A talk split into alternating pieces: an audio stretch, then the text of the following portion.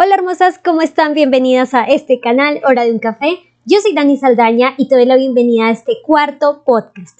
Estoy muy feliz porque la última vez recibimos tantas preguntas que tuve que hacer dos capítulos. Espero que puedas ver el podcast anterior en el que hablamos de relaciones de pareja, relaciones tóxicas, cómo amarte un poquito más en este campo y hoy va a ser un poco más genérico, por supuesto relacionado con el amor propio. Recuerda que Hora de un Café es una comunidad, así que si deseas comentar o aconsejar a alguna de las chicas que participan aquí, puedes hacerlo por medio de los comentarios, por supuesto con mucho amor y mucho respeto. Por último, recuerda que yo no soy psicóloga, simplemente soy tu amiga de internet que quiere darte un consejo.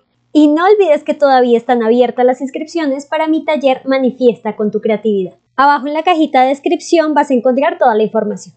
Ahora sí, trae tu cobijita, tu cafecito y vamos a empezar. Nuestra primera pregunta es de alguien anónimo. Hola Dani, me encanta tu contenido y quisiera preguntarte cómo le hace uno para saber que algo le gusta.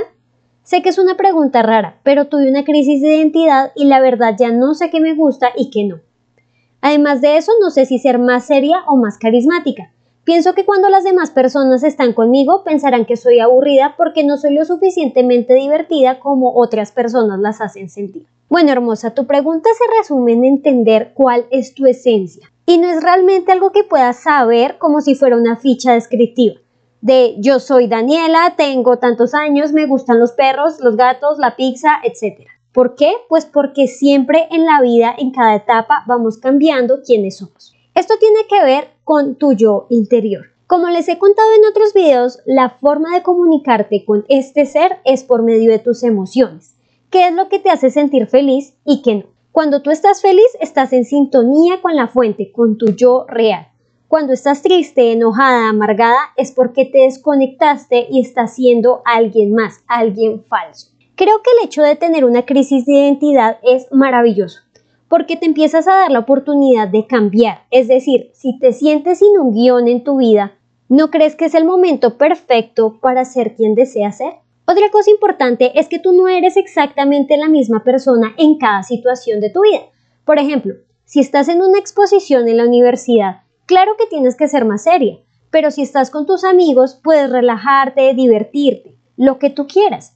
La clave aquí es que tienes que hacerlo por ti. Pero en este caso en específico, me estás diciendo que tú crees que otros pensarán X cosa de ti. Mientras te siga importando cómo te ven los demás, vas a vivir en una identidad falsa, porque estás deformándote para encajar en los deseos de los demás. Es más, ni siquiera en el deseo de ellos, en lo que tú crees que ellos quieren. Y esto va a hacer que te pierdas en este proceso. Siento que tienes muchísimo miedo al rechazo de las personas de tu entorno y como que solo quieres complacerlos, divertirlos, entretenerlos, mejor dicho, el payasito que todos mírenme y no se aburran porque estoy yo. Y te pregunto algo, ¿te están pagando por mantenerlos felices? ¿Alguien te está pagando por tener que estar ahí gastando tu energía para ser feliz y carismática por los demás? Si a ellos no les basta con quién eres, simplemente no son tus amigos. Tú no tienes que caerle bien a todos porque no todos te merecen. Esa identidad falsa que creamos por otros es lo que llamamos el ego, el que busca respuestas afuera de sí mismo. Cuando te liberas de lo que otros quieren o esperan de ti, por fin empiezas a conocerte, qué te gusta, qué no, qué tipo de personas deseas que estén en tu vida y quiénes no. Este proceso de descubrirte realmente nunca acaba porque todo el tiempo estás aprendiendo algo nuevo de ti. Siempre estamos evolucionando. Por ejemplo, mira, yo no sabía que me encantaba cocinar, no sabía que podía tomar decisiones más sanas con respecto a mi alimentación, no sabía que tenía la confianza para compartir mi forma de pensar con otros y no sabía lo cómoda que puedo sentirme hablando con las personas que mi intuición me dice que son buenas y que son para mí.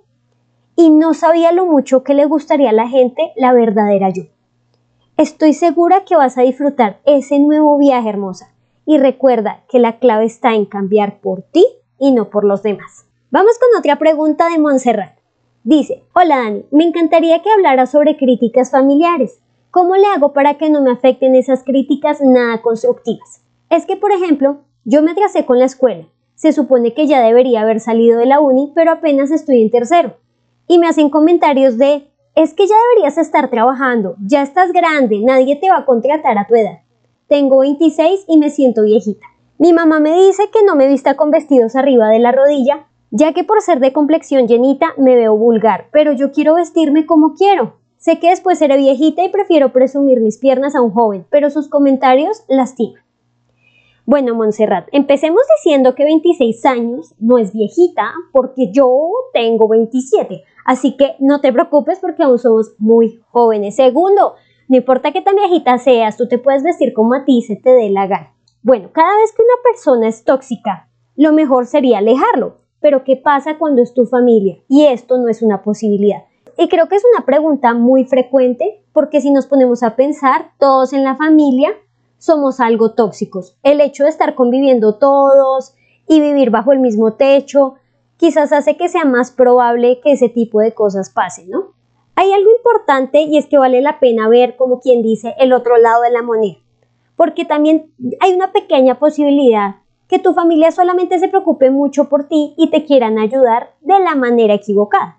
Por ejemplo, si tú quieres aventarte de un avión y tengo miedo de que te pase algo, yo te diría que no lo hagas, que no puedes, que no eres capaz, que hay gente que se ha muerto haciendo eso, etcétera, porque estoy hablando desde mi miedo, desde mi miedo a que te pase algo. Entonces, si lo vemos desde ese punto de vista, quizá tu mamá tiene miedo por tu futuro, por tu estabilidad económica, por cómo otros te ven, pero eso tiene que ver con sus propias creencias. Creencias que están muy arraigadas porque en la época de nuestras mamás, si tú ya tenías 26, 27, ya te estás acercando a tus 30, pues ya eran mujeres independientes que incluso ya tenían su propia familia. Entonces, el que ella no vea eso en ti ahora, empieza a prender el bombillito de la preocupación. Así que es importante que seas consciente de que tu mami también tiene muchas creencias limitantes. También evalúa cómo respondes cuando tu familia te hace ese tipo de comentarios. Porque si solo volteas los ojos o solo te sientes mal o te pones de mal genio, estás dejando que esa energía entre a ti. Piénsalo como una pelota. Tienes que devolvérsela. Pero por supuesto sin ser grosera, sino tomando el control de la situación. Por ejemplo, no salgas con esa falda porque te ves súper vulgar. Respondes, mami, gracias por decirme, pero la verdad yo siento que me veo muy bonita, me gustan mucho mis piernas y voy a salir así. Gracias por decirme, pero ya tomé una decisión. O que te digan, mire, usted ya con 26 años y más encima se atrasó, ¿a qué hora se va a graduar? Y tú contestas, sí, es verdad, pero ¿sabes qué? Cada día me va mejor en clase y sé que me voy a graduar muy pronto. Automáticamente pones a esa persona a tu nivel porque se dan cuenta que tienes unas bases muy fuertes y que tú estás cómoda con tus decisiones. Así que o paran o te vuelven a tirar la pelota y tú tienes que tener la suficiente seguridad para devolvérsela y no absorber esa basura que simplemente sus miedos, creencias limitantes, cosas horribles que cargan que solo quieren proyectar en ti. Ahora vamos con otra anónima. Vamos a ponerle Camila. Hola, hace poco descubrí tu canal y me encanta. Mi pregunta es la siguiente. Renunciaré al trabajo en el que estoy, pues no me hace nada feliz. Seguiré mis sueños y trabajaré en lo que realmente amo. ¿Tienes alguna recomendación sobre la decisión que he tomado? Bueno, Camila, primero me alegra muchísimo saber que tienes tanta confianza en ti misma para tomar acción, porque no sabes la cantidad de personas que tienen el deseo de dejar atrás trabajos que no los hacen felices y empezar la vida de sus sueños. Pero tienen mucho miedo, así que aprovecharé tu pregunta para hablar de este tema. Sé que una justificación muy grande para estar en trabajos que no nos llenan el corazón es la estabilidad económica. Tenemos miedo a que no nos lleguen esos ingresos mensuales, estar pasando necesidades y por supuesto es mucho más difícil cuando tenemos que ser responsable por otras personas, por ejemplo, tus padres, tus hijos o tenemos muchas cuentas que pagar, deudas, tarjetas, servicios, un montón de cosas. Yo, como una persona que se arriesgó a seguir sus sueños, puedo decirte de primera mano que tienes que tener una fe muy fuerte para continuar en este camino. Más de una vez tuve que regresar a trabajos que no me gustaban porque mis ingresos se acababan y a veces tenía que desviarme de esa meta que tenía y después tenía que volver a retomar el camino. Si tienes muchas responsabilidades, pero también deseas hacer lo que te apasiona, tienes toda la posibilidad de hacer ambas cosas. Empieza tu nuevo proyecto de a poquitos como si fuera una especie de hobby para que puedas ir aprendiendo, organizándote, todo lo que necesites. Digamos que tú quieres empezar una tienda. Bueno, entonces necesitamos proveedores, necesito mi presencia online, etcétera. Y tu trabajo principal va a ser la fuente de ingresos que va a sustentar ese nuevo proyecto. Otra opción es que tu sueño es tan grande que necesita todo tu tiempo y todo tu esfuerzo. Entonces, lo que vas a hacer es un plan de ahorro. Siéntate y haz cuenta de cuánto te costaría vivir de tus ahorros unos seis meses o un año. Y empiezas a ahorrar muy juiciosa. Si ganas apenas lo justo mes a mes en tu trabajo, tenemos que intentar hacer horas extra, conseguir un trabajo con un salario un poquito mejor o incluso hacer proyectos como independiente. Mejor dicho, incluso si tienes que hacer ventas por catálogo, lo que se te ocurra para poder ir creando ese pequeño marranito que te va a mantener el tiempo que tú te hayas fijado. En mi caso personal me salen proyectos como prestadora de servicios, yo soy diseñadora industrial y tengo una especialización en salud y seguridad en el trabajo, entonces cada cierto tiempo voy trabajando en ciertas cosas que no requieren toda mi atención, así sigo con mi proyecto chiquito. Y después dejo de trabajar y sigo con los ahorros y si se acaban vuelvo a sacar otro proyecto. Entonces este tipo de plan me permite dedicarme de lleno ciertos meses y si necesito vuelvo a trabajar y luego me vuelvo a ir. Si tú haces un buen plan, no te va a dar tanto miedo dar ese primer paso. Y lo más importante, define por qué quieres seguir tu sueño. ¿Es solo por dinero o más bien es la libertad de tener tu propio tiempo, de no tener límites en cuanto ganas, de tener la posibilidad de viajar, de conocer nuevas personas o nuevos idiomas, generar trabajo a más personas, lo que sea? Es muy importante que hagas este ejercicio de definir por qué estás haciendo esto, porque cuando sientas que la fe se está disminuyendo, vas a necesitar llenar ese tanquecito de energía muy rápido para poder continuar. Camila, te deseo muchísima suerte en esta etapa de tu vida y espero que pronto me escribas diciéndome que tuviste un súper éxito. Vamos con nuestra siguiente pregunta de Ingrid. Hola Dani, no sé si leerás esto, pero podrías platicar sobre la comunidad LGBT.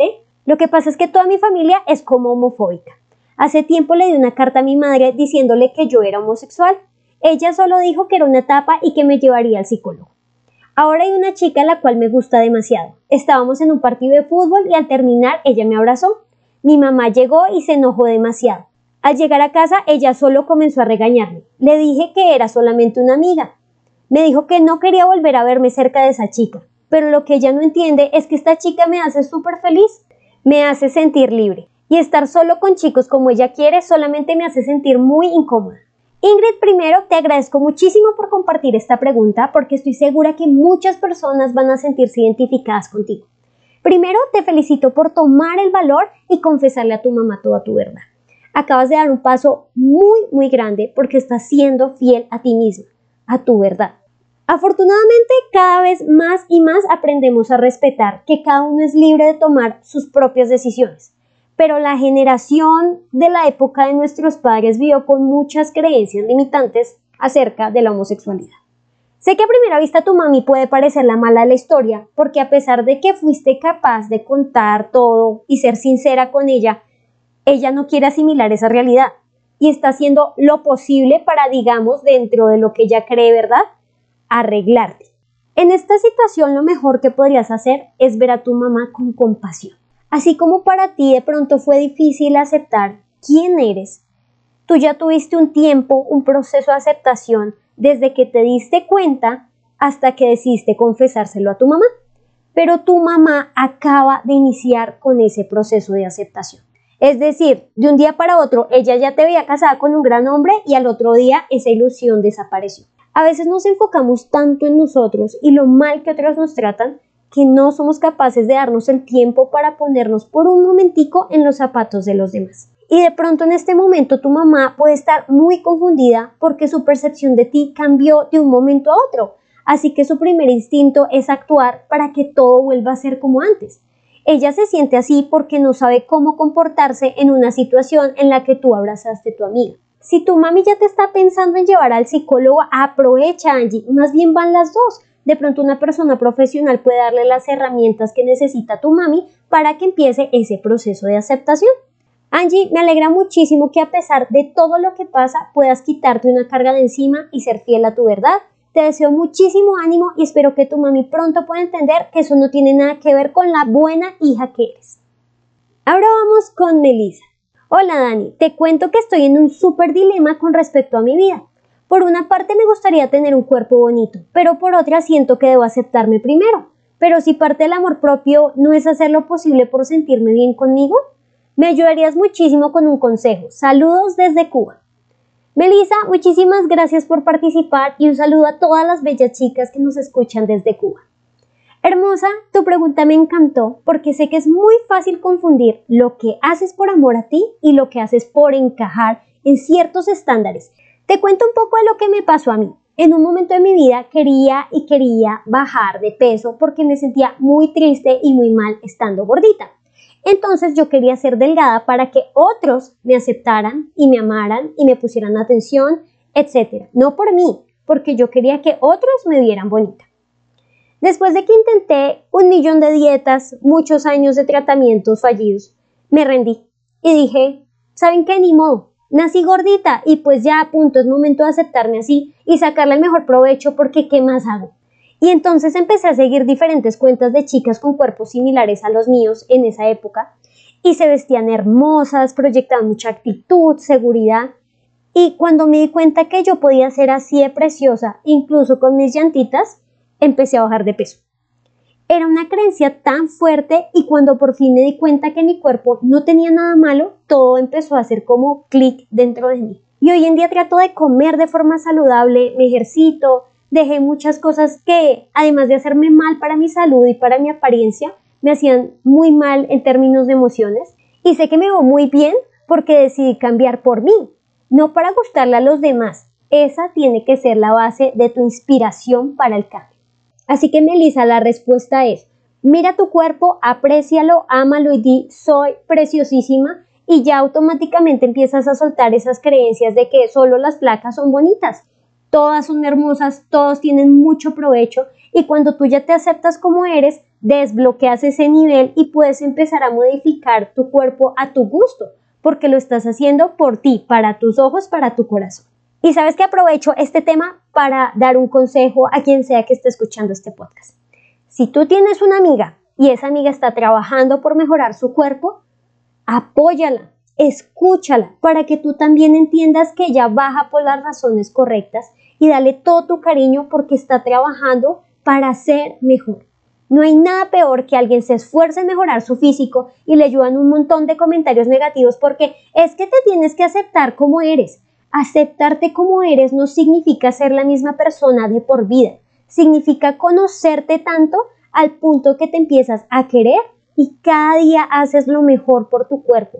Cambias tus decisiones porque te amas mucho y te quieres cuidar. Vamos con nuestra siguiente pregunta de Sofía. Hola Dani, hoy empecé a escuchar tu podcast de amor propio y te sugiero un tema. Me pasa mucho que siempre tengo la motivación de hacer algo, pero no doy ese impulso. Ahorita empecé con mi amor propio, pero a veces lo atraso o digo voy a leer, investigar, que es algo que me gusta, pero igual lo atraso. Sé que podrías ayudar a más personas con este tema. Bueno, Sofía, muchísimas gracias por tu pregunta. Mira, cuando tú tienes la motivación de hacer las cosas, pero las pospones, no es únicamente la pereza, es algo a veces un poquito más profundo que vale la pena que lo analices. En mi caso personal, me había puesto la meta de meditar diario. Yo disfruto muchísimo meditar y sé que es muy bueno para mí, es muy bueno para todos, pero de repente me entraba la pereza o lo posponía al punto de que pasaban días y no lo hacía. Lo dejé de hacer un día, otro día y simplemente paré ese hábito. Me di cuenta que la razón por la que no lo hacía es porque de alguna manera tenía miedo de lo que podía escuchar en esa meditación. No sé por qué sentía que mi mente me diría, que tenía que enfrentar alguna otra cosa que yo no quería, que tenía que empezar a trabajar más aspectos de mí y pensar que tenía que hacer un súper esfuerzo como que me empezaba a bloquear. A veces no damos el paso de hacer lo que queremos porque de manera inconsciente suena tan difícil, tan grande, que va a necesitar tanto trabajo de mi parte y lo primero que hace tu cerebro es ayudarte a evitar problemas, así que hace que ese deseo no se pueda transformar en una acción. Lo mejor para esto es que te pongas objetivos chiquitos. Digamos, si quieres investigar cosas, define qué cosas quieres investigar, porque si no te organizas vas a tener tantas opciones, tantos pasos para dar, que te quedas paralizada y al final no haces nada. Así que te recomiendo escribir todas las cosas que deseas hacer y desintegrarlo en pequeños pasitos para que lo puedas hacer mucho más fácil. Siguiente caso de un anónimo. Hola Dani, quiero que sepas que me encantaron tus podcasts de amor propio, pero me hubiera gustado escuchar algún consejo más específico. Verás, últimamente me he sentido muy triste y deprimida por mi estatura, y aunque para algunas personas podría ser un problema insignificante, a mí realmente me afecta ya que mido 1,52 y todas mis amigas son altas. Lamentablemente no he sabido lidiar con esto, ya que muchas veces pienso que no seré lo suficientemente guapa o hermosa para los demás, y estoy consciente de que es un problema muy tonto, pero el solo pensar que ya no creceré más me deprime. Si pudieras darme un consejo te lo agradecería muchísimo.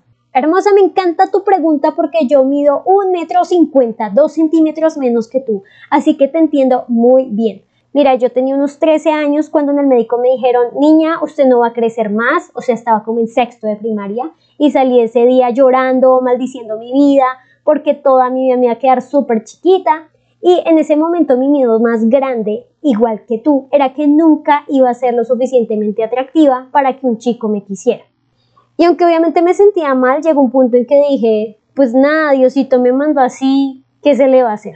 Conforme avanzaba mi vida, empecé a ver algunas ventajas en ser chiquita. En clase, cuando veíamos película, yo siempre estaba en primera fila. Siento que hoy en día también la gente me trata con más delicadeza, con más amabilidad y además muchas veces también me cobraron menos en parques, museos, eventos porque me veía mucho más joven y por mi tamaño y mi bella cara y mi voz. La gente suele pensar que yo soy muy joven, incluso aquí en el canal la gente cree que yo no tengo más de 18 años y si tú no sabes, yo tengo 27, 27 añitos. Así que con los años empecé a ver mi tamaño incluso como algo divertido y gracias a Dios, como yo misma me aceptaba, realmente nunca me hicieron bullying porque yo era chiquita. Jamás tuve ese problema porque para mí tampoco fue un problema. Además, tiempo después descubrí que habían videos en YouTube de chicas altas que decían por qué no les gustaba ser altas y pensé que si eras alta pues tenías la vida resuelta y resulta que no es así. Hay muchas chicas que también desearían ser más chiquitas porque sienten que se ven más lindas o más tiernas o lo que sea, pero al final del día no importa la altura que tengas porque un chico no se enamora de ti por cuántos centímetros tienes de tamaño, se enamora es por que eres una buena persona, que eres dulce, que eres divertida. Hay muchas más cosas que nos definen además de una altura o cualquier tipo de medida.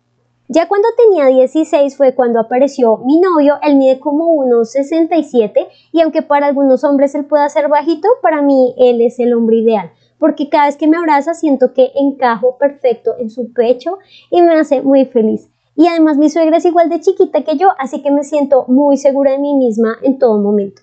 Hermosa, un tamaño no te hace atractiva, es tu personalidad, es como tratas a los otros, y las mujeres chiquitas podemos hacer grandes cosas. Así que hermosa, eres perfecta tal y como eres. Y ahora vamos con nuestra última pregunta. Esta persona es anónima y vamos a ponerle Liliana. Hola Dani.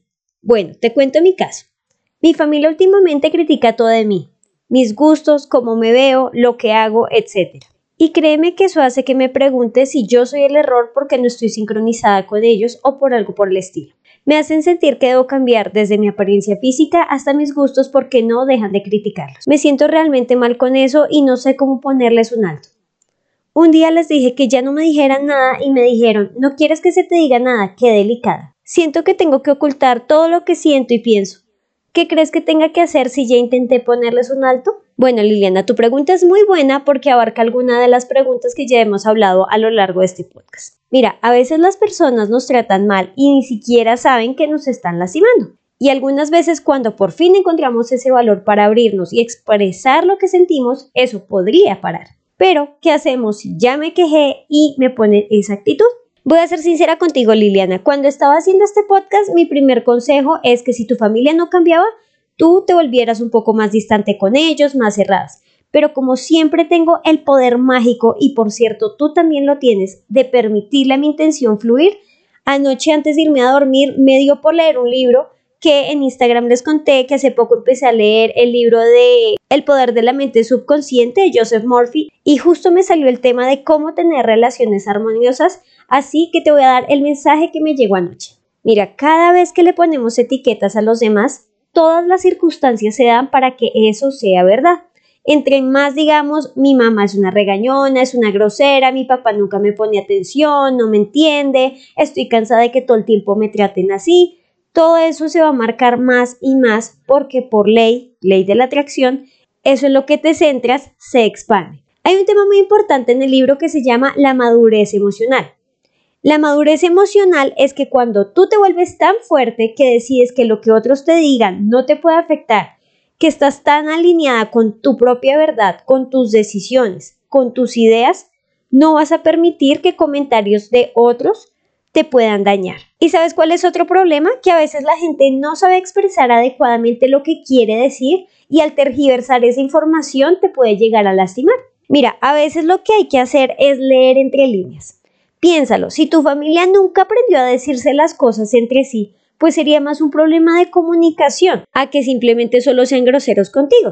Por ejemplo, es muy diferente que alguien te diga, esa carrera no sirve para nada, se va a morir de hambre, estudie lo que sea, pero eso no. A decirte, sé que esa carrera te llama muchísimo la atención, pero me gustaría que pudieras hablar con alguien que ya la ejerce para que te cuente qué oportunidades laborales puedes tener y así puedas tomar una decisión final.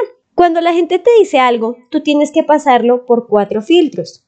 El pensamiento, la emoción, la reacción y la acción. Si tú escuchas lo que esa persona dice, puedes entender qué te está diciendo, asimismo vas a tener una emoción que te va a hacer reaccionar y vas a tomar una acción. Tú me dijiste al comienzo que tú te quejaste porque te trataban mal. Entonces, escucha lo que dices, quejarme.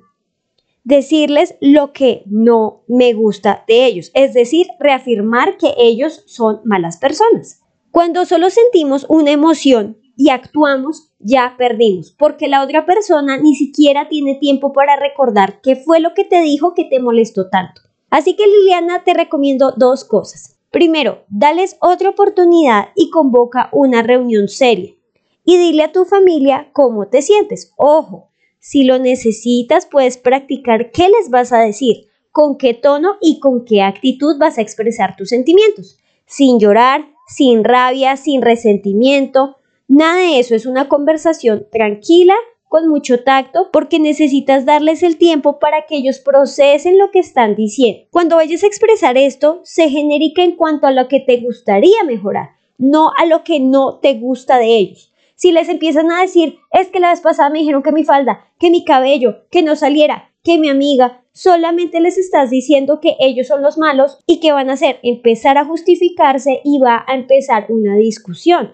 ¿Qué es lo que no quieres? Tú simplemente quieres darles un mensaje y decirles, papá, mamá, hermanos, lo que sea. Solamente las quería reunir para hablar con ustedes. Me gustaría que como familia nos tratáramos mejor, que pudiéramos tener un poco más de tacto para decir las cosas. Me gustaría que mejorara nuestra relación entre todos y si hay algo en lo que ustedes crean que yo también puedo mejorar, me dice porque aunque tú no lo creas, puede que ellos también a lo largo del día se sientan ofendidos por ti por X o Y razón. ¿Por qué? Por falta de comunicación. Ahora, en esa misma situación puede pasar lo contrario. Por alguna razón ellos no pudieron captar ese mensaje que tú trataste de darles, así que ni modo, deja de centrarte en cómo puedes hacer que ellos cambien porque tú no tienes ese poder.